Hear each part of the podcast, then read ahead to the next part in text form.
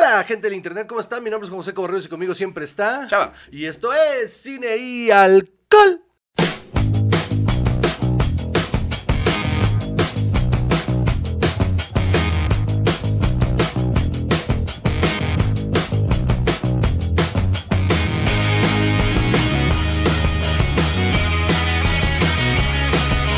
Entonces, ¿cómo estás, Salvador? Muy bien, ¿y tú? Muy bien, fíjate que estoy muy feliz porque el día de una, estoy muy feliz por varias cosas. La primera es que ya te curaste del COVID, ya, Ya, me curé ya. yo también de COVID. Seguimos sin gusto, seguimos sin, este, sin olfato, pero ahí vamos, ahí vamos. Y la segunda es porque tenemos un invitado, un, un amigo, ¿qué digo amigo? Ex roommate. Sí. Eh, un, eh, él es comediante, guionista, realizador. ¿No? ¿No es realizador? No. Todavía no. No, no, o sea, nunca he operado cámara y tampoco nunca he producido. Puro creativo, fíjate. Ok, puro chamba de creativo porque es un huevón. Sí, ese es por eso. Eh, Pablo Araiza, damas y gracias caballeros. por invitarme, amigos. Aquí está Pablo. felicidad. Vamos a hablar de los temas, Salvador, no sé si sabías, hoy vamos a hablar de los temas. Muy bien. Hay, hay temas y de ellos vamos a hablar. Se toca el tema, se, ex- se explica el tema Ok. y luego termina el tema. ¿Y qué te parece que una vez cuando abramos el tema, yo expongo un punto, Ok. tú lo puedes este, debatir Sí. o, o apoyar, Ajá. Chava lo mismo, y entonces así llegar a una conclusión? Como si esto se fuera una conversación. Exacto, no es, sé qué opinas. es una excelente idea. Me gusta mucho. ¿Sabes qué me caga El- en los formatos de Late Show? Cuando las, cuando las entrevistas, las, las anécdotas, Ajá. que ya están Ah, sí, sí, sí, acomodadas, sí, sí. que en este pedo de, ay, cuéntame, Sí. eh, Y me dicen que abriste una marca de Ginebra. Ajá. ¡Ah, qué- qué chistoso que lo menciones, Jimmy! Sí, no, y luego lo tratan de ocultar hasta más con pedos así de, ah, y, y yo una vez eh, vi un tigre en, en una ca- en la casa de Mike Tyson. Ah, yo tengo una historia sobre eso. No me digas, no me digas Sí, que no sí, estaba sí, sí. súper preparado esto. Claro que sí. Muy bien, perfecto. ¿Qué vamos a tomar el día de hoy, chava? Primero antes las Ay, redes sociales. chingas a tu madre, pues dalas tú, güey, ya chingas a tu madre. Es el único placer que tengo en la semana, güey. que Es no el le echas único. ganas, hay un, que ya pla- no, hay ya un no. placer que tengo que es que Chava no se acuerda de cómo va el orden del programa. Ah. Entonces siempre se le olvida decir las redes sociales y lo interrumpo. Y, y- y ¿Y ya. hoy sí ganó? Y hoy sí. hoy Chava, sí. qué, qué Es que- orgullo, ¿eh? Es que ya no le echa ganas. Siento que ya perdiste esa, esa chispa. Chinga tu madre, ¿cómo ves? Chispa. El Hupspa. que Aquí, está el Hupspa. Muy bien, saludo a la comunidad judía que nos sigue. Uno de los 14 es... Uno de los 14 ¿Es judío? Este, es, es de hecho, nos escucha desde Israel. En tu Spotify Rewind salió así de, Sí. te quisieron en Israel. Sí, Güey, nos salió Australia, Nigeria y Corea del Sur. Aquí está verga. A mí me salió Egipto. Egip- Está raro, Está buenísimo eso. Siento que es un bot, o sea, siento que es como... Ajá, ajá. que O es- están- Spotify están- está mamando. O al chile sí hay mexas en todos lados, ¿sabes? Porque sí estamos en todos lados. el de. Australia no me, no me impresionó porque sí me mandó mensaje por Instagram un ¿Soy güey yo? ajá, que me dijo, yo soy el güey de Australia que Ah, te escucha. Mandó una foto de que consiguió Pacíficos allá. Pacífico. Somos el podcast número 3 de cine en, en, el, en México. Por favor, Pacífico, ya patrocínanos. Sí, de- habla la cámara. Señor Pacífico. Señor Pacífico. Le voy a mandar una carta así. Querido señor Pacífico. Nos mama su cerveza. Patrocínenme. ya. Patrocínenme. Muy bien. Entonces, date las redes sociales, chava, te odio. En Instagram yo estoy como arroba chavajú y Juan. Arroba Juan Joseco. Y... eh, Pues mira, arroba muy bien. Y en Twitter yo estoy como Juchava. Y arroba Juan Josec. Y arroba Pablo-Araiza. Y no tenemos... Bueno, tenemos una página de Facebook que no usamos para nada. Cine y Alguien te la abrió, ¿no? Es lo No, vi no, que no, no, pusiste. no. No, yo hice la página de cine Ah. y alcohol, pero, Pero- porque no la usamos, solo está ahí para que si algún día vale dinero, venderla. Mm. Este, pero no está nomás para poner ahí que ya es el siguiente capítulo. Alguien se tomó la molestia de hacer un grupo de fans, este, Ah. Que se llama, ¿cómo se llama? Soy uno de los 14. Soy uno de los Ah, 14. su grupo de fans son los 14. Se vaya, cuando- aunque crees que hacer los 14. Pues al parecer sí, ellos adoptaron ese nombre. Está la bien, está neta bien, solo bien. era porque nosotros, o sea, literalmente sí pensamos que solo nos escuchaban 14 personas. Oye, ¿llegaron al número 3? Sí, está Muchas chingón. gracias, está muy gracias. chingón. Muchas gracias a ustedes los 14 que lo hicieron posible. Eh, este, pues de aquí a cobrar. De aquí vamos a, a limer. Si cada uno de ustedes les mandara un peso, les alcanzaría para, Para- Una, una modelo de 473 mililitros. Exacto, ¿no? Y ya- imagínate. Una. Por capítulo. Es una chela, mano. Muy bien, pues aquí estamos ya saliendo de la gripa y ahora sí vamos con los temas del día de hoy, ¿no? Muy bien. Ah, por cierto, por meter las redes sociales de Pablo, ahora me vas a hacer, voy a tener que editar una Por pleca supuesto más. que sí. Nada más No, para que sepan. déjalo, Por- mira, no, no, no, bueno, no, también, no, ¿no? porque hay Que cali- trabaje. o sea, este es un contenido premium de calidad en el que, no, o sea, ni pedo. No llegamos al número 3 sin sí, sí. trabajarlo. Exacto, claro, claro, claro. sí. Con, Sí, con- mediocridades. Exacto. Si quieres, si quieres. Muy bien, entonces, empecemos con la maciza. Pues, ¿qué crees, Juan José? ¿Qué creo, Salvador? Una vez más sucedió. ¿Qué sucedió? Tenías razón. Música, entra música de Juan tenía razón. Gracias. Gracias otra vez, público. ¿Qué año ha sido para mí? Este es el año en el que dije, la industria se va a ir a la verga y vean, Güey, se está cumpliendo. Y es Warner quien la está terminando de mandar. Está cabrón, ¿no? Bueno, dijo Steven Sondenberg que, que él no lo veía como un problema, que al contrario, que él lo veía como algo positivo, que porque ya era hora de que los contratos arcaicos, pues básicamente lo que dije yo, ¿no? Hace cuatro meses, revisen, hace cuatro meses yo dije que... a lo mejor Steven que- Soderbergh es uno de los 14. Tal vez sí. imagínate. Eh, eso estaría cabrón. Estaría bien pendejo Steven Soderbergh. o sea, no, ustedes no son unos pendejos, pero ese güey es un profesional. O y sea, hace Oceans 14 con sus fans. Qué horror, güey.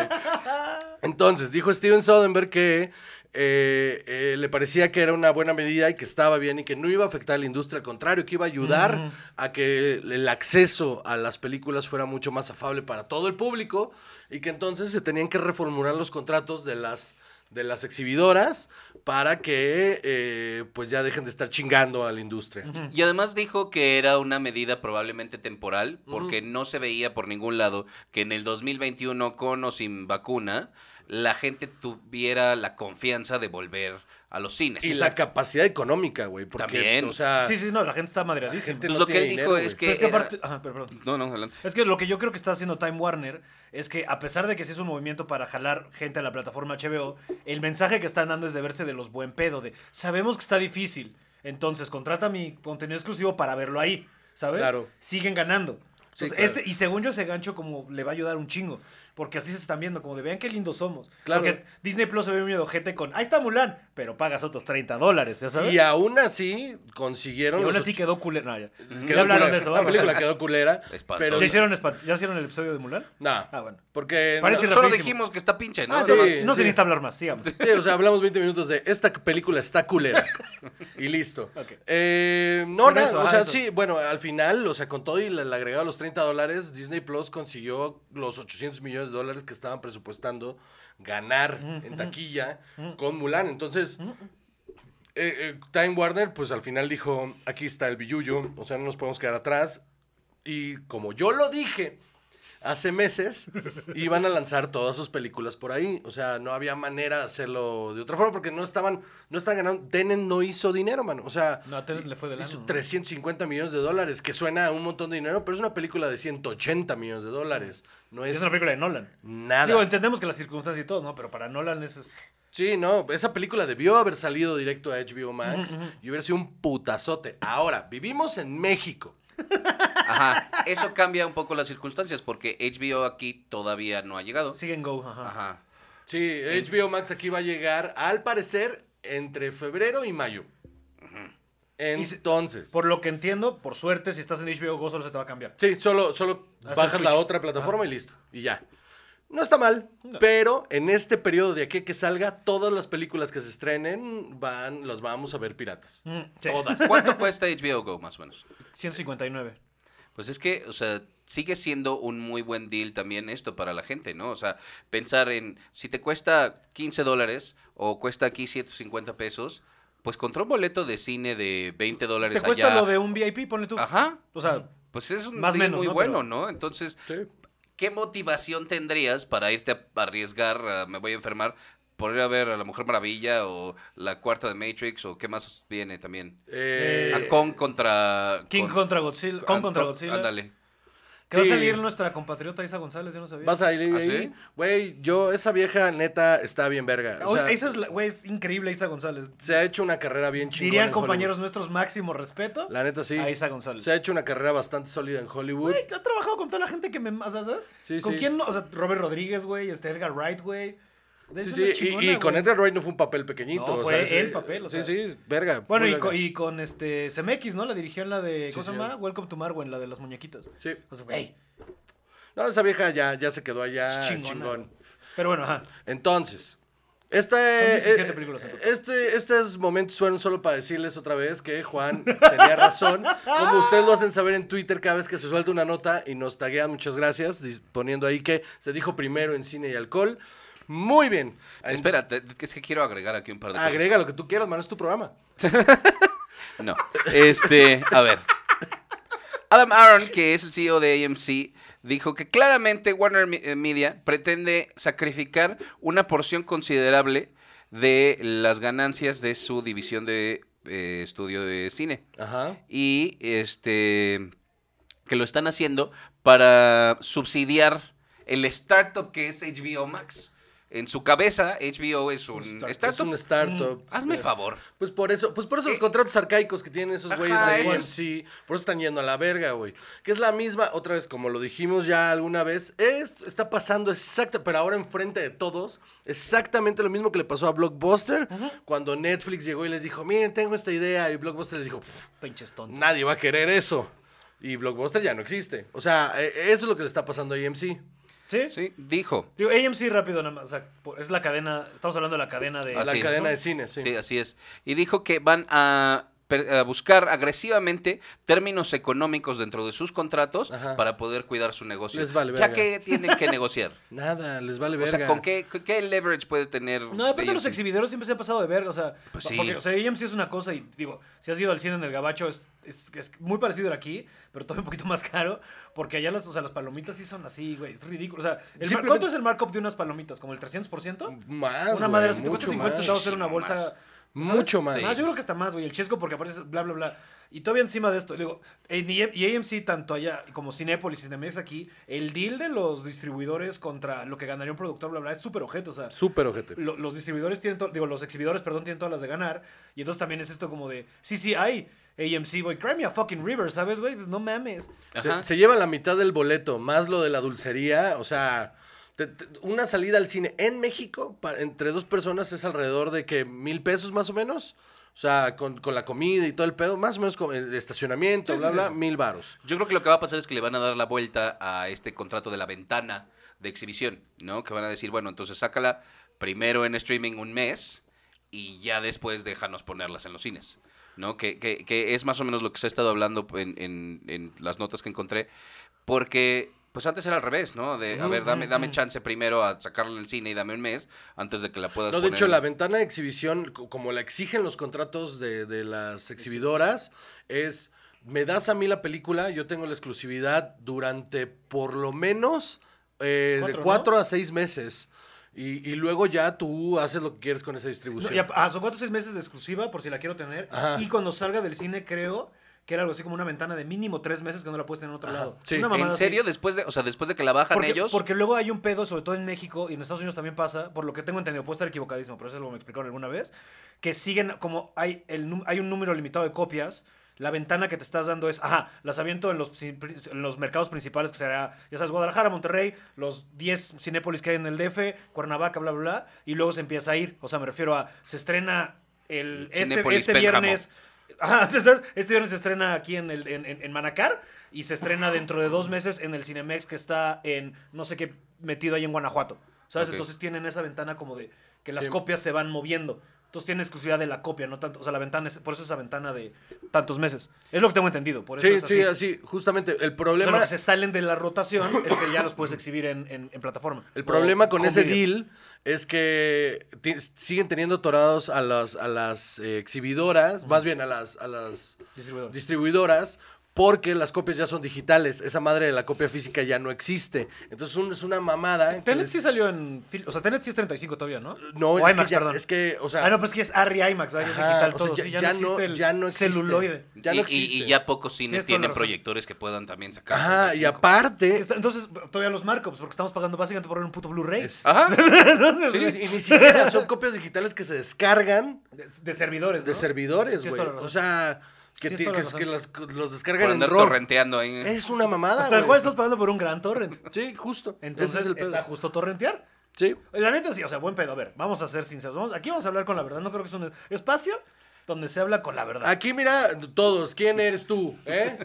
Aquí hablamos de todos, con nombre y apellido. Vamos a, o sea, al Chile. ¿Vas a ir a ver al cine Mujer Maravilla 1984? No. ¿O lo vas a torrentear? La voy a torrentear, man. Güey, la neta. La voy a el- o sea, igual Tenet, güey. Christopher Nolan, sí. Yo no me iba a arriesgar por Tenet, güey. No. No. Menos me voy a arriesgar por Mujer Maravilla No 1984. hay una película en el mundo que yo diga, bueno, Va- no. vale la pena contagiarme. ¿Cuál sería? Para ti. De las que vienen, ¿no? Ajá. Matrix 4 sí me lanzaba. Neta que ¿Tú sí. crees? Es muy importante Matrix. Sí, güey. sí, pero ¿tú crees que va a estar así de buena que valga la pena este riesgo? Yo- ¿O es la nostalgia lo que te gana? Son las dos. ¿Ya sabes? Pero mira, o sea, es que aparte también, este, alguien me mostró como un video de las cosas que están haciendo porque conocen a alguien que van a trabajar, no sé, no- o sea, ¿eh? Y sí es como de, a la verga, sí se ve bien cabrón, güey. Porque aparte ahora ya tienen los, digo, no sé de cómo se van a sacar del culo la historia, tengo como cierto noción de lo que creo que va a pasar, sobre todo porque yo sí fui el ñoño que jugó Enter the Matrix y este, ¿cómo se llamaba el que era el juego online que era como de multiservidores, ya sabes, el que era en PC? ¿Te acuerdas que había uno que tú te hacías tu avatar y bla, bla, Sí. bla? O sea, yo sí era un ñoño de The Matrix así denso, güey. O sea, escribí fanfic, güey. O sea, de The o sea, Matrix. Wow, o sea, tú tenías tu, tu, este, tu jacket así. Solo porque mi mamá nunca me la compró.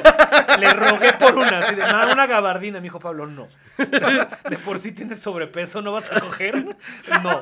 Vas a parecer un güey, un exhibicionista. Te voy a decir que mi mamá, mi mamá me cuidó. Te voy a decir que mi mamá sí tiró buen peso me trató de cuidar porque me negó dos cosas. La neta, mi mamá, o sea, me, me negó eso y una vez estábamos en, en, en igual en un viaje y me quería comprar un, este, un diccionario de, de élfico a inglés. Claro que Claro, sí. claro. Claro que Porque sí. el Lotter, porque el Señor de los Anillos. Madre de Pablo.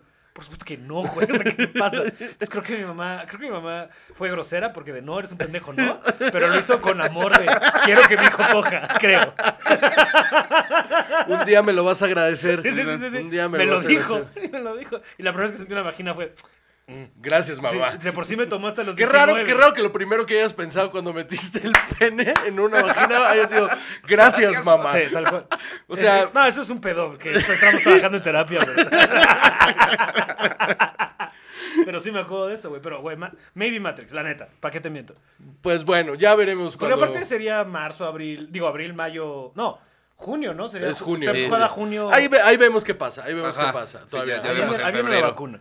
Bueno, Aparentemente a Wonder Woman le está yendo bien en la crítica. Sí, sí, sí. sí. Ya hubo screenings para críticos y todo el mundo dice que sí es un, un swing enorme para Patty Jenkins, que, que sí intentó algo completamente nuevo, que se siente como una película ochentera y que está muy bien hecha. qué chingón. Pues a ver, a ver Sí, qué a mí la neta es que Wonder Woman me gusta, la neta. A mí me gustó hizo la muy primera, chida. sí. Y sí quiero ver esta, obviamente, pero no para ir al cine. Igual que de nuevo, no fui a Tenet, ¿sabes? Yo tampoco lo fui a ver. Es más el tema de arriesgarme que el Wonder Woman, creo que va a estar verga, pero pues la voy a torrentear. Muy bien. Entonces, esos son los datos de Juan tenía la razón. eh, que ya es una sección recurrente en este programa. Y, y- y entonces ahora vamos con el siguiente Es tema. que lo sorprendente es que siempre tienes la razón. La gente no te da el crédito suficiente, pero yo que te he conocido. Mira, te voy a decir que voy a contar una historia rapidísima de Juan José y. Por favor, no, de rápido. Ey, tómate el tiempo, lo hacemos no, de no, tres horas el programa. Porque ¿eh? se puede resumir rápidamente a, a- una vez Juan José, no voy a decir con quién, no voy a decir en qué contexto, me dijo, esto va a acabar en lágrimas. Le dije, no es cierto, me dijo, no, no es que no estás entendiendo, esto va a acabar en las tuyas. Corte A, tres meses después, Pablo lloró por un pedo muy de la verga. ¿Tú sabes de qué estoy hablando? Claro no quiero darle sí. cabida. Juan José tiene la razón, aunque no lo quieran creer muchas veces.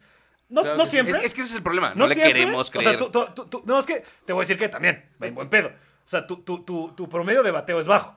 Pero cuando tiene la razón, a la verga si no se va hasta el otro lado del universo. A ver, a mí se me contrata para mm, pegar home runs, no para... Swing para- away, así Ajá, tú. así como... Sí, güey, Merle. Swing away. Yo bateo home runs. Bien. No todo el tiempo, o sea, a mí las líneas no se me dan. Bueno. O sea, por te- o bueno, o sea, híjole. Siguiente tema. Entonces, Qué buen invitado. oye. Pero tú sabes de qué, estoy- de qué estoy hablando. claro que sí, sé perfectamente lo que Avancemos, estás hablando. avancemos, avancemos. Ahora, también vimos el especial de Dave Chappelle o mini especial. ¿qué, ¿Cómo se llamaría eso? Eh, ¿El beat? 18 minutos de Dave Chappelle en el escenario. Cuarto de especial. Siendo una persona este, bastante poderosa. Así es. Flexing cabrón. Sí, sí. Sí, flexing su, su, su industry muscle, Sí, sí, pero durísimo.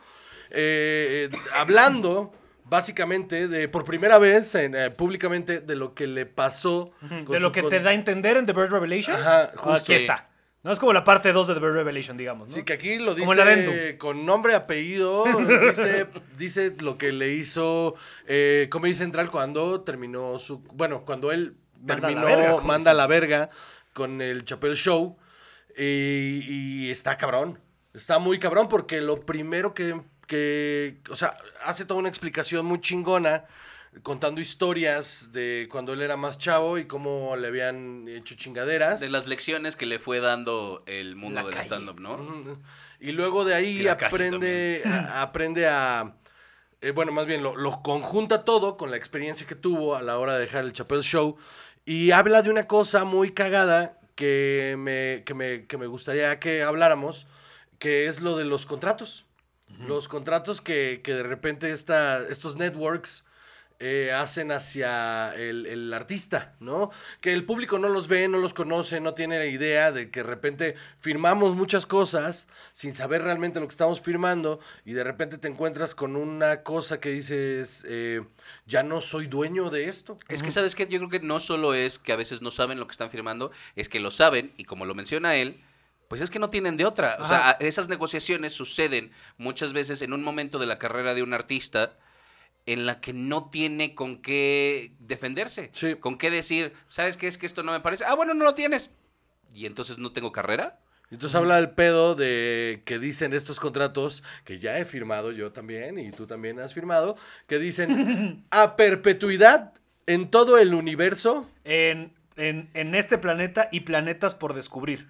Eso es lo que tienen tu derecho de imagen. Y no solo, o sea, aquí dice, todas las televisoras de, Sí. al menos en las que yo he firmado, tienen ese, y es muy simpático que diga, o sea, de, po- for- o sea, de- de por toda la eternidad, en todo el universo, y si descubrir, o sea, que básicamente, que- que está cabrón, te voy a decir que lo que está verga de estos contratos es que le están dando cabida a la teoría de cuerda y del multiverso, porque es lo que están diciendo, es todo lo- el universo que, hemos- que conocemos y por conocer. Está cabrón. ¿Qué te pasa? Está a la bien hora que cabrón. podamos viajar a otros universos, lo primero También. que vamos a mandar a un abogado a, a reclamar todos los derechos. Sí, y una de las cosas bien cabronas, por ejemplo, en, en otro contrato yo, en, en- en Televisa, un contrato que a mí me, que hasta la fecha sigo pensando en él, es uno que decía, todo lo que se te ocurra en las instalaciones de esta empresa le pertenecen a perpetuidad a la empresa por sí misma. Entonces, si yo estaba en la oficina y no estábamos pichando nada, y de repente yo decía, estaría bueno hacer un programa de sketches, ya es de Televisa. Ajá. Ya es de O Televisa. sea, si, si Televisa podía demostrar que se te ocurrió dentro de su inmueble, te puede chingar la idea Y así. jamás. Y no tienes cómo contestar. ¿Sabes cuál está más cabrón? Por ejemplo, que pareciera que no tiene nada que ver. Yo que trabajé en el parque, cuando tú firmas tu contrato de Disney, porque para que pues, también la empresa cabrona, este, pues por eso son la empresa más grande. Eh, aunque fuera, yo trabajé en el parque, o sea, yo era mesero en el parque, pero había un así, porque saben que hay mucha gente creativa, vaya, eso es, si tú creas algo eh, cuando estás en el programa, nos podría pertenecer. Porque lo hiciste dentro de las instalaciones Disney. Está cabrón. ¡Qué horror! O sea, ¿Qué si haces es un eso? dibujito, lo que sea, te lo puede chingar Disney si quiere. Está cabrón. Están bien cabrones estos contratos. Y lo que alega es que, bueno, más bien el llamado que hace Dave Chappelle es decir, oigan, eh, no boicoteen a la empresa, no boicoteen a Viacom, eh, boicotenme a mí. No vean Chappelle Show hasta que me paguen. Porque por el contrato tienen derecho a, a mostrar Chappelle Show en donde se les dé la gana sin pedirle permiso, sin nada, porque es un contrato que firmó. Y, y lo que dice es, es que esto es perfectamente legal porque yo lo firmé. Y esa es la cosa cabrona. La ley no protege a los artistas. No está bien hecha esa ley. O sea, es una cosa muy culera que tú... Que, que exista la posibilidad de que tú puedas firmar a perpetuidad cualquier cosa. Está cabrón. ¿no? Está O bien sea, cabrón. eh, como vender tu vida en esos años en los que trabajaste completa. Nada de esto es tu... Y una de las cosas más cabronas que dice justamente es que no puedo, o sea, tienen mi nombre. Entonces yo no puedo hacer otro Chappelle Show porque el nombre Chappelle Show le pertenece a Viacom. com- Es, ah, mm, suena, suena absurdo, pero así funciona. Así funciona. Suena a pacto con el diablo. Bien cabrón, porque es eso, te podría contar 50 mil historias, no solo con Viacom, con Televisa, con TV Azteca, con el, el network que quieras. Me sé 50 mil historias de proyectos que se han empezado a levantar en una oficina de estos, eh, de, de- de estos corporativos, o incluso juntas para pitch con estos corporativos en los que te dicen, bueno, pues muchas gracias, y te vas. Y tres meses después, estreno el nuevo programa de no sé qué, y es exactamente la misma idea que tú dices. Pero le cambiaron un detallito, entonces ya no es suficientemente Sí, no. tuya, ya no existes. O, o, por ejemplo, este. eh, es- creo que es bien sabido, bueno, entre los chismes de cuando llegaron a pisar, cuando llegaron a pichar Saturday Night Live México, este, con todo y que pagaron la licencia y la chingada, básicamente lo que Televisa les dijo fue como, ajá, ¿para qué te doy esto si yo tengo el hora pico? Ajá, justo. Esa fue la respuesta. Esa fue la respuesta. Entonces, valió verga todo, porque ellos básicamente lo que van a hacer es, bueno, no le paguemos todos los derechos bien bien a SNL, porque los, o sea, los compraron unos productores independientemente, como a, no sé cómo tener el contacto, la verdad, a la fecha no quiero preguntar, este, y le compran el- los derechos de SNL, o sea, el nombre de SNL, y a Lord Michaels que haber salido, güey, en una feria Sí, chida. tremenda, sí. Y entonces la idea era que se lo vendes a Televisa, y Televisa, pues con eso, co- pues básicamente, ¿sabes? Creo que la licencia cuesta el- 2 millones de Una dólares. mamada así. Y pensando que Televisa y Televisa les dijo, güey, ajá, y pues, ¿y si hago la hora pico otra vez y te me la pelas? Porque el problema fue que dijeron, necesitamos 2 millones de pesos por episodio para hacer esto. y Televisa le dijo, ¿qué? Sí, ajá, ni hoy me cuesta no eso. güey. tengo un programa que cueste 2 millones de pesos. Ni uno solo. Que ya funcione, que haya costado eso.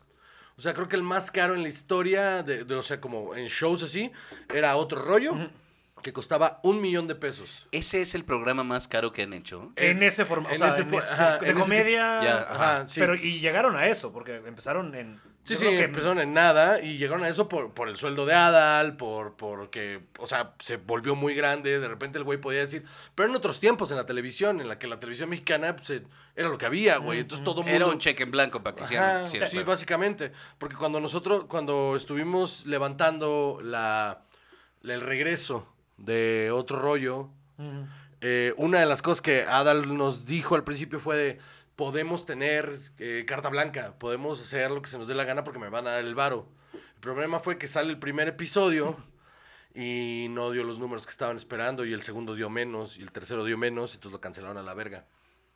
Porque la televisión ya no funciona No fue, así. corrígeme si me equivoco, pero no fue un pedo así como que salieron de vamos a salir semanalmente. Y salieron tres y luego fue de bueno, una vez al mes. Más y luego fue así. a la verga, otro rollo. ¿sí, no? Más o menos así. Sí, pasó algo así. ¿no? Aparte fue una locura, esa primera, eh, el primer sketch que para el primer programa salimos el tío Robert, este, el Chaparro, eh, esta Regina Blandón, Ujú. Eh, Mauricio, ¿cómo se llama este güey? Mauricio Castillo. Mauricio Castillo, eh, yo y Adal. Y, y en, y en el, hay un punto del sketch donde derrumbamos una casa. O sea, no fue CGI, no fue, no, derrumbamos una casa. O sea, casa, casa o fachada. Fue una casa que se construyó Ok, en un terreno que se rentó exclusivamente para tirarla. Ah. Ah, qué bonito. Tiraron el Madres. O sea, entonces fue un día de filmación de que de repente tiraron la casa. Era mi segunda, tercera chamba en televisión y era como de, Sí. fuck, what? Estamos gastando dinero en construir y tirar una casa. This is happening para un sketch. Ok. Y luego el programa, y no fue culpa de Adal, solo fue culpa de que la tele ya no está para eso, mano. Ya no está para eso. O sea, y, y- y entonces, por ejemplo, yo firmé un contrato para ese programa en el que yo tenía, o sea, teníamos que llegar a cierto nivel de trabajo porque a mí se me empezaba a trabajar. Entonces, yo no cobré por ese sketch. Yo no cobré por un año de trabajo ahí. O sea, no quiero quemar banda, pues, pero es, pero es como funciona. Es como funciona. Muchas veces entras a proyectos eh, con la con la promesa de que ese proyecto va a pagar. Y luego estás un año desarrollando ese proyecto y, Y vale verga. y vale verga.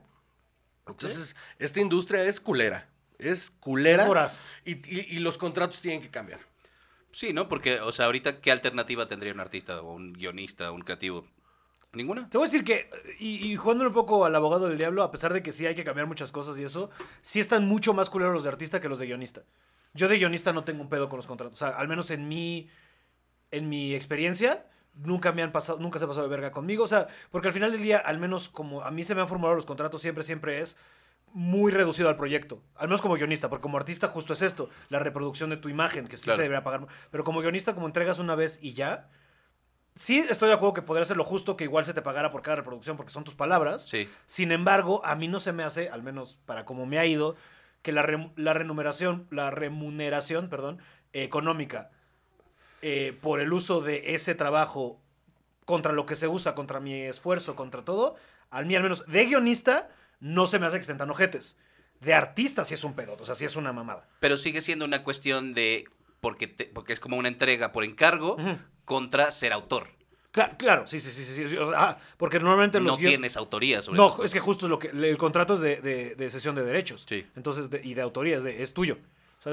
Y hay algunos proyectos en los que yo he trabajado que justamente firmas, y esos son los un poquito más ojetes. Pero también no, porque luego qué pena, que sepan. Pero hay unos que salen sin crédito. Que hay unos que dices Esos como- están bien cabrones. Hay, hay unos que salen sin crédito, es, de- es del- es desde el programa. El programa existe dentro de sí mismo, ¿sabes? Y no te dan crédito de escritor.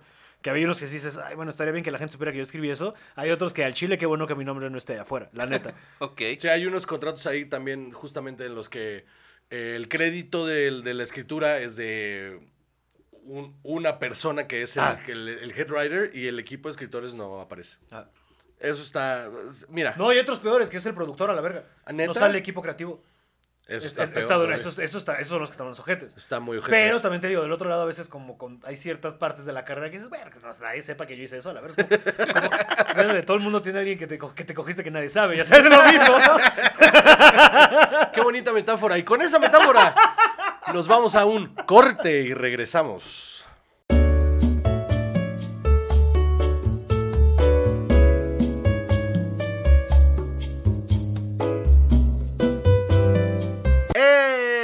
Estamos de vuelta. Con Chava y con Pablo y yo, su amigo, Juan José Covarrubias.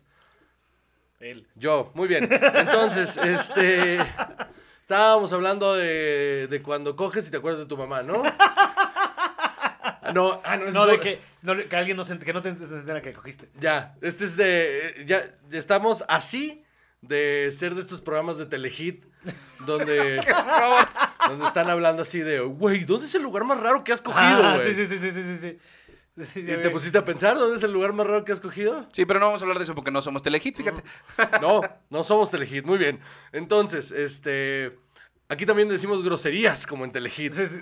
Pero aquí Memo del Bosque no nos tiene culeados con un pinche contrato bien Que culero. habla- justo, mira, ¿quieres hablar de un contrato culero de Telehit, El de Telehit. El no te pagan. No, Trabajas tú en Telehit y no, eso es por exposición, güey. sí. O sea, te ponen los fierros, todo lo que tú quieras, pero no ganas un varo de Telehit, güey. Nadie, No, no. A nadie se le paga. Y aparte, haces un contrato en el que si tú tienes shows en vivo a partir del programa, ellos se quedan como con el 40% de lo que ganes. ¿Tanto? ¿Cómo? Esa no me la Una ma- sabía. una madre sí sabía así. que había que ganar, pero no sabía que era tanto. Como un show en vivo a partir del programa. O sea, por ejemplo, el programa se vuelve famoso. Guerra de chistes hace lives.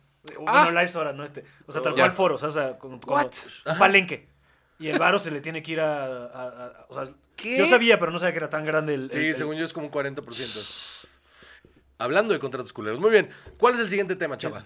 Ahora vamos a hablar de Waking Up Sleeping Beauty. Waking Up Sleeping Beauty, documentalazo que está en la plataforma de Disney Plus. Hablemos un poquito primero de Disney Plus, ya que los tres, como los niños adultos que somos, en cuanto un día, yo, yo fue un mes antes, yo no sé eh, cuánto Déjame, digo, ustedes. digo otra vez, de nuevo. Que el día que me enteré que estaba en venta fue por, por tu tweet. Por- Tú pusiste, ya pagué Disney Plus a la verga, ¿a poco ya se puede? Y fue justo el día de que, a partir de hoy, hasta dentro de los próximos no sé cuántos días, en 1300 varos. Sí. Sí. Y de, vámonos. Ahora Claro justo a mí sí. me ha caído un varo esa semana y dije, adivinen qué voy a gastar. 1300 pesos por todo un año Yo me creo pareció verguísima. salía menos de 128. Sí, sí, sí. Te sale menos de, mil, de 128 Te- varos al mes. terminabas como con tres meses gratis, una cosa así. Algo o así. sea, a la larga comparado con el precio normal. Exacto. Y dije, pero si de todos modos lo iba a pagar. O sea, si, si lo hubiera pagado a precio normal, ¿por qué no me Sí, voy a sí, dar esto? vi la queja de la banda de que es que no están los Simpsons completos. Y te lo juro que mi reacción fue, ¿Iban a estar los Simpson? Sí. Yo, yo, lo, hice- yo lo pagué por Disney. Yo también, güey. O sea, lo pagué por Pixar, lo pagué por Disney, lo pagué por Marvel, lo pagué por Star Wars. Realmente esas son las cosas que... Sí, sí, sí. Yo, O sea, National Geographic me súper vale verga. a mí sí me gusta, fíjate. Mm, O sea, Cosmos. Pero los programas de National Geographic que están a mí, ninguno me llamó Cosmos, muchísimo. hay una temporada nueva de Cosmos que va. está verguísima. No, y hay uno de, de. O sea, que ya es de los viejos, pero hay uno de como de nuestra historia, de Origins of Humankind, una mamada así se llama, güey. Al menos solo he visto el primer episodio, pero es un pedo del fuego que está bien verga. ¿Ah, sí? Que bueno, te voy a decir que si alguna vez vieron. Eh... Hay este documental de Michael Pollack que está, que está en cuatro partes y que son de comida. Y también tal cual es fuego, aire. ¿Ya sabes? Este, este Ah, de el cocina en los Netflix. cuatro- sí, el de los... eh, lo- se llama Los Cuatro Ingredientes. o. ¿Ese? Ajá. Y lo que cuentan del fuego y con que nos evolucionamos porque comíamos, entonces nuestro sistema digestivo, bla, bla, cuentan más o menos eso. Entonces, pero a mí hay unas cosas de. Pero sí, al chile yo lo pagué preventivamente porque WandaVision y Hawkeye y todo. Es que eso. la neta Claro, sí, o sea, por lo que viene. Es Sí. que WandaVision y The Mandalorian, güey, o sea, Yo no le he entrado. no les has entrado de Es que ya hemos tenido esta discusión y la podemos tener al aire para que sea interesante. Chava, no sé en qué lado estés tú. Eh, yo digo que, mira, yo soy 1988, eh, tú eres del 85, tú eres del 84. Ok. Eh, siguen en el mismo rango, creo que estamos bien. Desde que estamos en esta tierra, desde que hemos estado en este plano de existencia, han habido más Star Wars culeras que Star Wars chidas.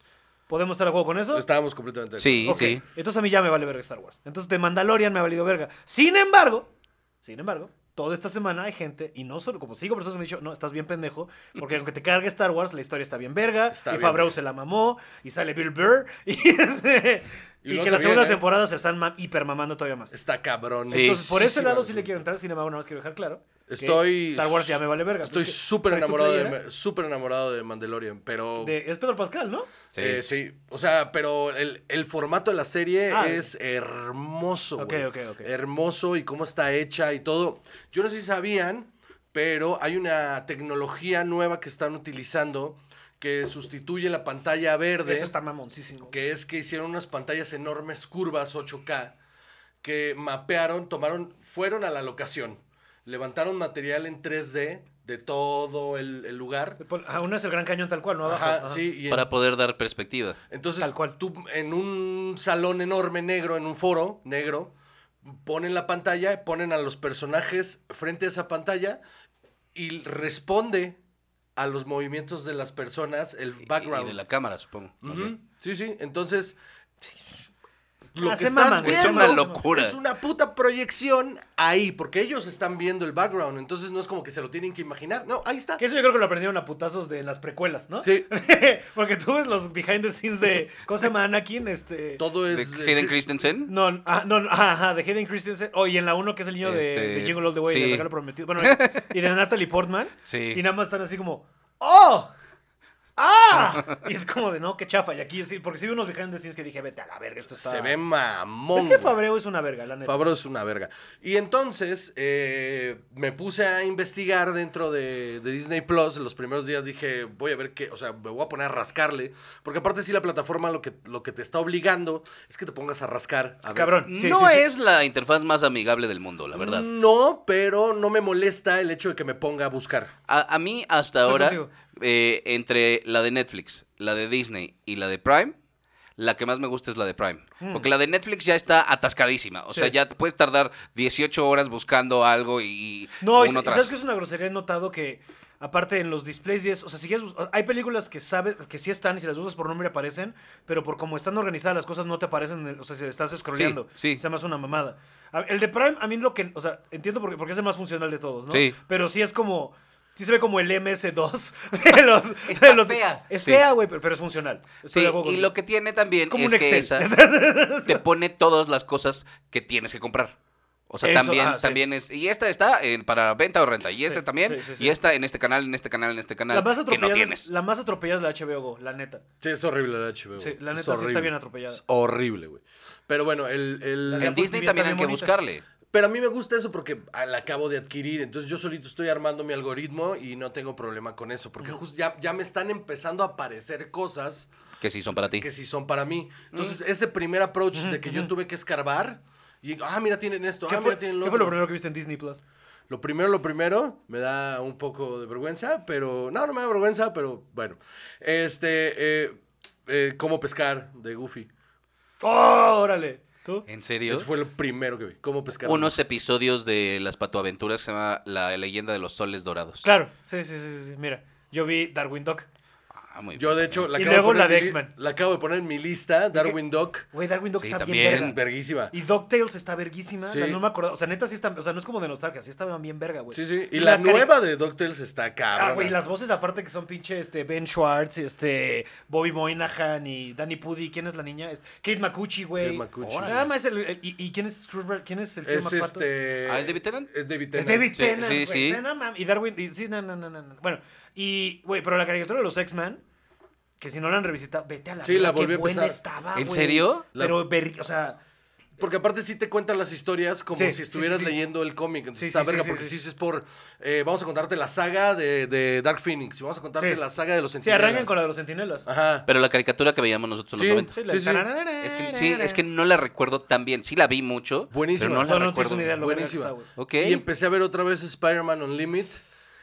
Mira, yo no- de niño me acuerdo que no me gustaba tanto y la volví a ver ahorita y está bien cabrón. Más que la, digamos, la Spider-Man. Está mucho mejor, porque está mejor dibujada, Sí. la trama está más ¿Es chida. que salía en MTV? Eh, no, o sea, pero es de un dibujante eh, que hacía cosas para MTV. Ok, ok, Eh, no, esta salía Es que en Fox cuál- Kids. Sí, sí, sí, pero no me acuerdo. o sea, ok, ok, tienes razón, sí. Y, y este, y bueno, buscando y explorando, me topé con un documental sobre los años de animación entre los 80 y lo, el, el 95. 95, el revival. Ajá, que es eh, que al parecer, mientras las cosas iban yendo chingón, eh, la, el departamento de animación se estaba yendo a la verga. O sea, mientras todas las películas funcionaban, ellos estaban yendo a la verga como departamento. Y las cosas es que después de que se murió Disney sacaron dos, tres películas más, más o menos decentes y luego nada, ¿no? O sea, Es que empezó el declive con El Caldero Mágico, que Yes. nomás no funcionó. eh, The este, Great Mouse Detective. The Great Mouse Detective, que tampoco funcionó. No, nada, güey.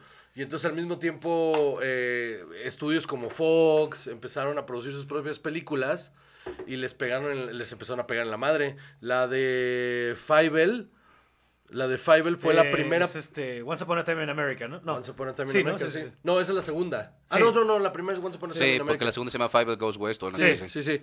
Y Eh, la- las dos son brillantes.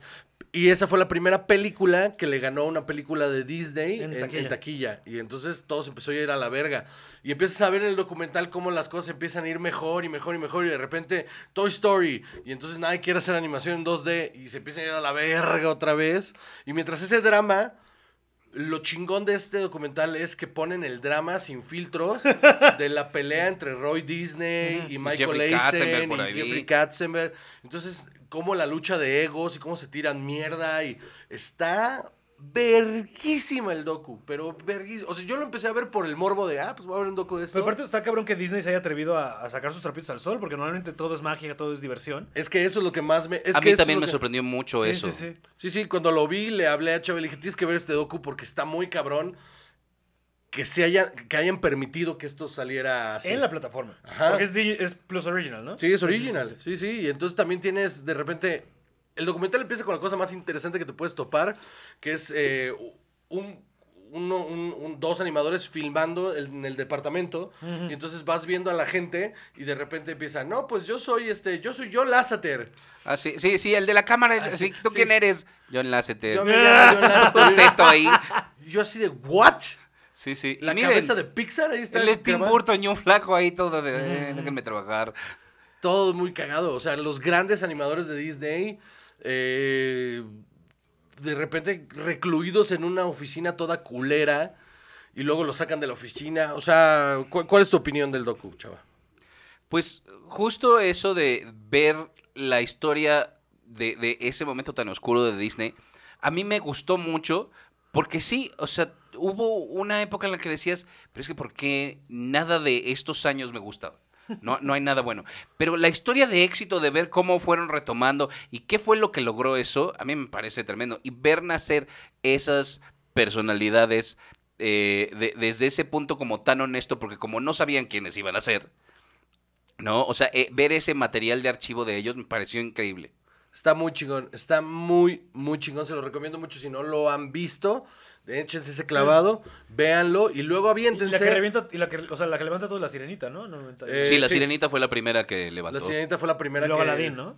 Fue La Sirenita, Aladdin, luego La Bella y la Bestia, que fue como Pues se- ganan el Oscar, ¿no? el, la película. comeback, ¿no? Ajá, y aparte esta fue como, o sea, la tienen o sea, no solo es la película de animación de Disney, sino como considerada como la mejor. Sí. Y luego... Solo, ¿Y sabes qué? Porque aparte, o sea, como animación, el logro que es, ya sabes, cuando baja, la del vestido dorado. Sí. Esa escena en animación es beta, o sea, es... Se está ¡Wow! mamón. Y me pareció muy curioso y chingón el desarrollo del Rey León. Como nadie creía que ese ¿Qué, proyecto qué película iba a estaban haciendo al mismo tiempo? Estaban haciendo al mismo tiempo que el Rey León. Eh, verga, ¿cuál sí? A Pocahontas. Ah, sí, es cierto. Mm. Pocahontas. Entonces, la gran apuesta era el ¿Era equipo Pocahontas? Pocahontas. Y, y el proyecto que no creían y que decían, este no va a funcionar y está muy experimental y está raro, es el Rey León. Entonces, ¿quién le quiere entrar a este equipo? Y que todo el mundo así de, pues no mames, por, o sea, y que todo rarísimo, rarísimo y que de repente, eh, pues lo queremos hacer así. Híjole, es que eso no va a funcionar. Bueno, pero la música. Es que Elton John está seguro que Elton John. Y entonces así todo fue eh, como, y es que esto no, es que esto no, y de repente, ¡pum! El Rey pinche peliculón que el Pocahontas no hizo nada. Fracasó o sea, durísimo, porque además es chafa. Sí, Pocahontas a mí Es no me gusta. aburrida. A mí no me gusta. Nada, no, No, me aparte es una nada. apología del colonialismo. que es También. como- Eh, hombre, pero- hombre blanco hace bien, ¿no? Sí. ¿No? Ah, hombre blanco me quiere coger. Sí, sí, sí, sí. Hombre blanco hace bien. Sí, Sauce, hace- Sauce dice chido. Sauce dice, cógetelo.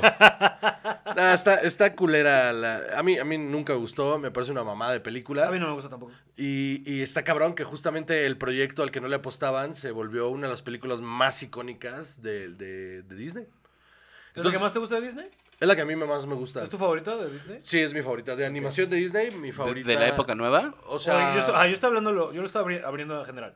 Ah, no. De- no. de- pero sí animación 2 de Disney, porque Pixar dejemos Ajá, de lado. sí. ¿Es tu favorita o hay otra? No, ese es mi número uno. Ok. Mi número dos es Aladdin. Ok.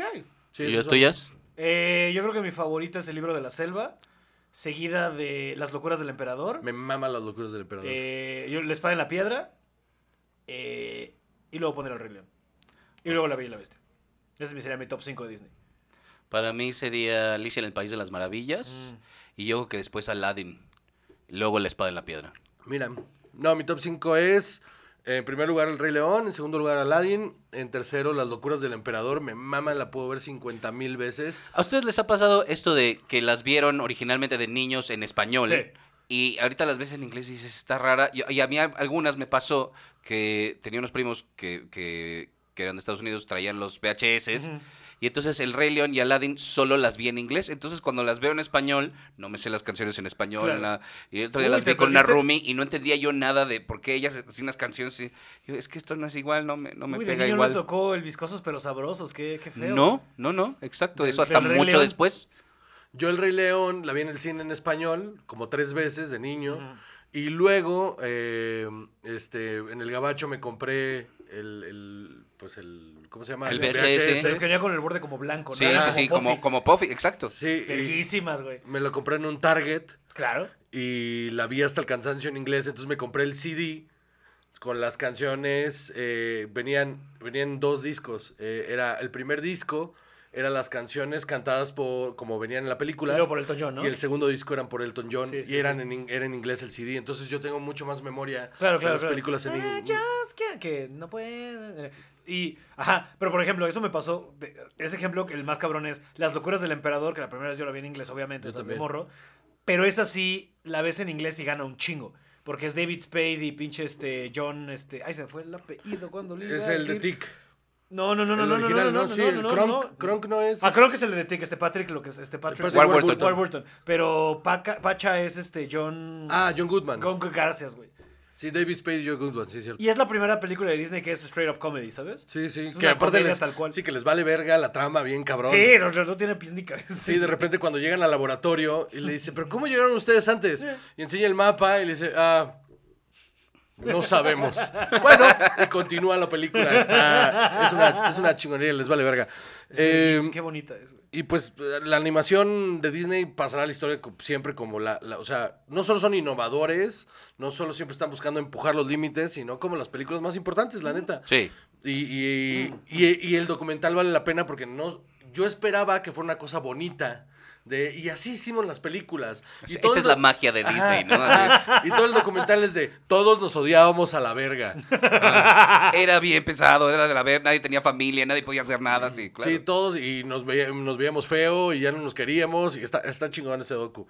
Y luego después, Nos veíamos. dense la, dense la oportunidad también de ver el de, el, el de la historia de Pixar. Mm. Que tiene, este, ese está más bonito, pero tiene sus momentos chidos. Tiene sus momentos chidos. Está muy cabrón todo el pedo de. Todas las entrevistas con este. ¿Cómo se llama?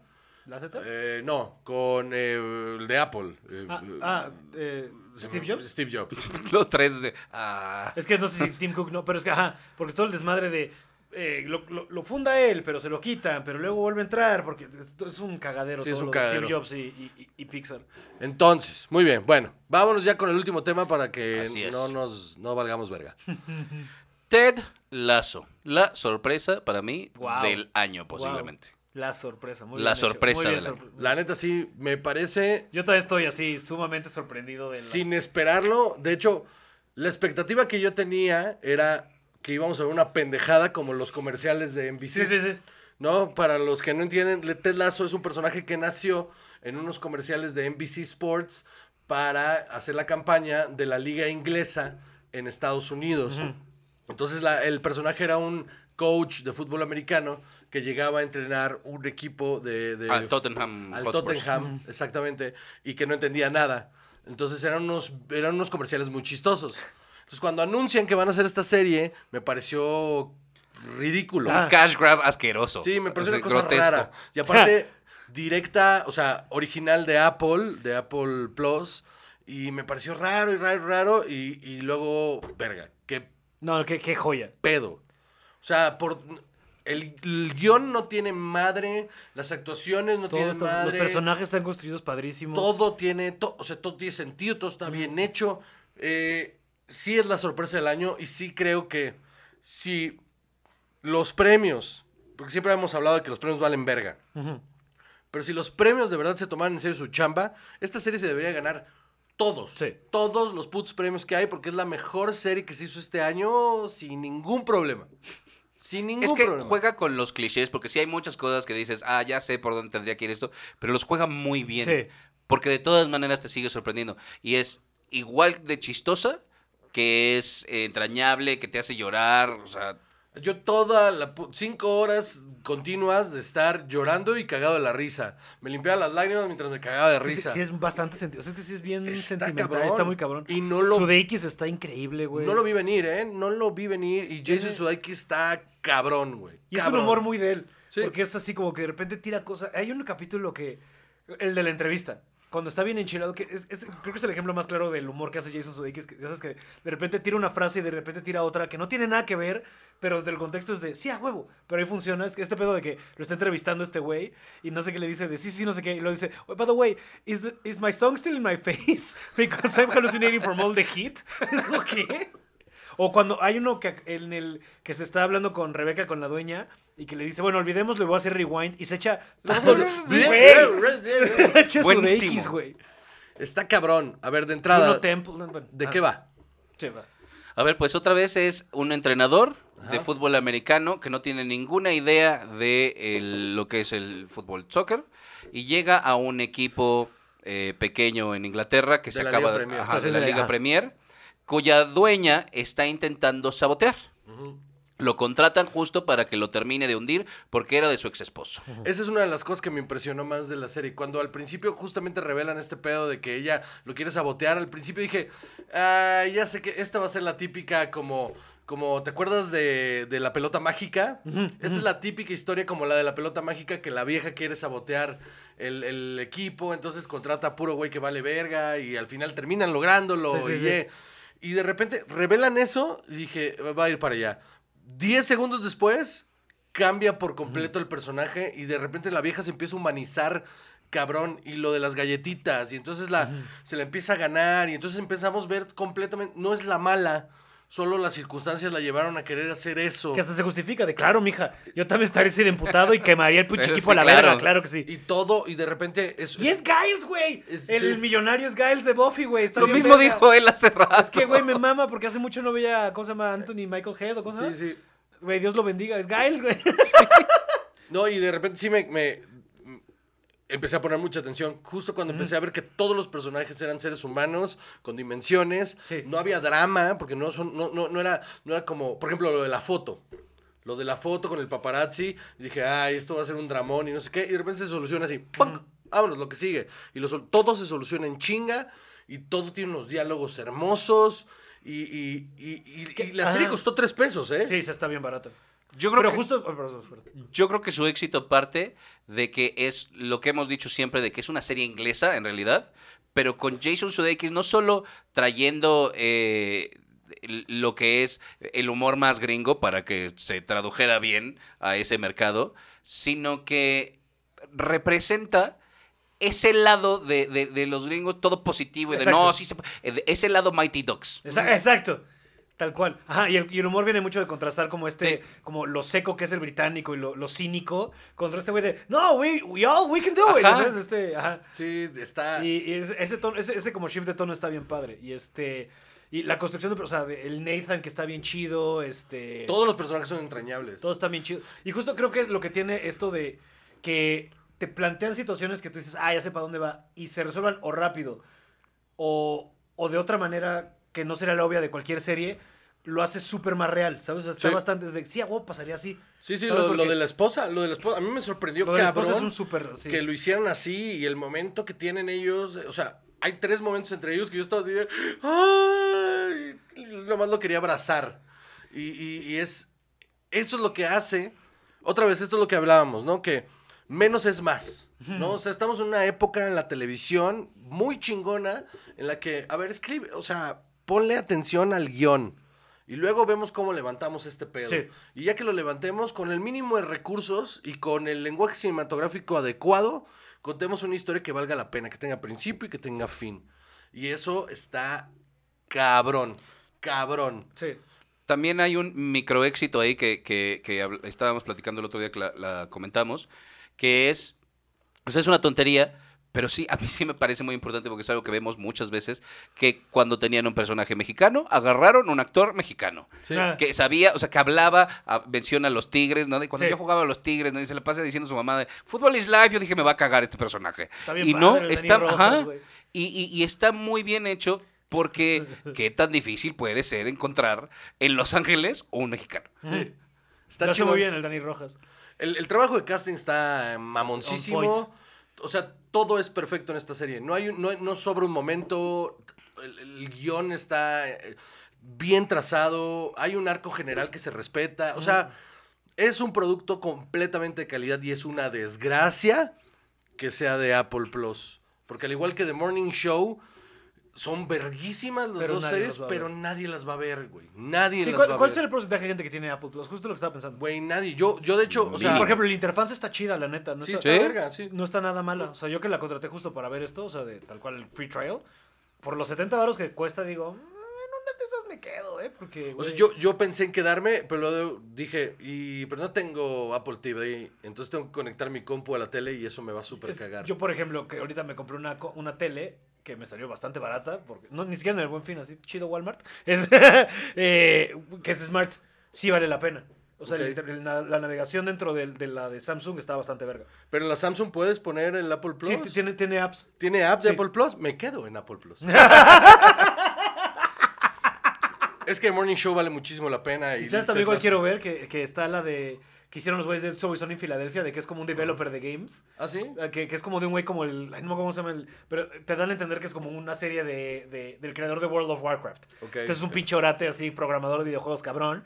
y es como toda la oficina. Ok. Y es creada por Rob McKinley y Ok. Charlie Day. Y, Qué chingón. y a mí no sé si usted, pero no sé si en este programa se ha hablado de It's Always Sunny en Filadelfia. No, pero. It's Always Sunny es de ve- mis Pero programas es algo que deberíamos tener pendiente por Sí, ahí. deberíamos de hablar un día de It's Always Sunny porque a mí me super mama. It's es de los mejores shows, güey. Sí, Entonces- es muy tu tono, fíjate. Me mama, me super mama, me, me mama el desarrollo de personajes secundarios que de De repente. todos, güey. el- el- Cricket, güey, ¿cómo lo han mi- estirado, güey? Cricket es mi favorito. Verga, Cricket, qué ojete han sido con ese personaje durante 15 Funcionando, años, güey. Güey, está cabrón eso, que 14 años no hayan, no hayan caído. Está no hay una temporada floja. Está Porque, por ejemplo. South Park, que también soy hiper fan, hay un par que dices, no, sobre todo las últimas 3, 4. La, la que hicieron serializada es como, está bien, pero no es South Park. Ya que retomaron como cada capítulo está mejor. Pero esta, güey, que lleven 14 años siendo, me atrevo a decir, casi infalibles, está muy cabrón. A mí It's Always y Philadelphia me hace de las mejores series ever. Sí. Y justo hablando de los programas, y hasta ellos se burlan, ¿no? De que hay un capítulo tal cual que se trata de que les van a dar un premio, pero lo pierden, pero no, bla, bla. Que nunca les hayan dado un solo premio a esos güeyes, y es, o sea, es un atropello de parte que te... Es cuando te das cuenta que los premios valen verga. Sí, vale, Por verga, supuesto. cabrón. Ok, pues Ted Lazo, véanla por favor, Sí. que es una maldita Sí, sí, sí, maravilla. está bien verga. Está cabrón. Si no tiene Apple, de verdad, torrentenla, Sí. porque sí vale muchísimo, muchísimo. Sí, sí, está la muy pena. cabrona. Eh, ¿Algo más, chava? Nada más. Nada más, ¿te quieres despedir del Muchas invitado? gracias, Pablo. No, muchas gracias a ustedes por recibirme aquí en Cine y Alcohol. Muy bien, Qué muchísimas felicidad. gracias a ustedes los 14 que nos miran. Eh, es un placer para nosotros eh, eh, hacer este programa semana con semana mientras haya alcohol y, y televisión, porque ya no va a existir el cine. Este, Sí, lo voy a tener que cambiar a como stream y alcohol. sí, de hecho, sí habíamos pensado como streaming alcohol. Esperen libros y cocaína, que ya dijimos que sí iba a suceder. Eso está verga, Este, eso sí está verga. No sé si vamos a llegar a hablar de un libro. Ese es el problema. O sea, se va a hacer como. Bueno, entonces vamos a hablar de. Este. No sé. De. Moby Dick. Moby Dick. y luego de repente. ¿Sabes qué podría ser? ¿Sabes qué podría ser que esté cagado? ¿Algunos jugaron un librito rojo? Que este pedo de que agarras un libro, ponías la mano y le juntas claro. al diablo. Ok, ¿qué te parece si haces eso, pero con líneas de perico? Entonces, random, abres una hoja, le pones a una oración así, línea de perico, la chingas y la tienes que leer y tratar de interpretar qué fue. Creo que Ese sería un party game de la fiesta más mamadora y adicta a la que podrías ir. No, ahora todos escojan un libro y nos vamos a meter una raya tienes que leer. y lean el pasaje. Porque ese pasaje es para ustedes. Verga. Ok, va. Una vez lo hice con el Corán. Es broma. Luego te cuento esa historia. Muy bien, amigos. Muchísimas gracias por escucharnos una semana más. Semana número. 104. Semana número 104. Muchísimas gracias, Pablo. casi por- dos años, güey. ¿Ya? Sí, sí, sí, sí. No Muy- tal cual, sí, sí, sí, ¿no? Sí, Hoy ya. son dos Ah, años. Hoy Sí, cumplimos dos cumplimos años ya. Wow, Qué emoción, muchas chavos. felicidades. Oigan, sí. pues Felicidades, muchas gracias. Ay, Hasta- yo no me quería, show de aniversario. no me- yo no me quería meter coca hoy, pero bueno. Este, muchas gracias, amigos, por escucharnos. Mi nombre es Juan José Correos y conmigo siempre está. Chava. Y esto es Cine y Alcohol.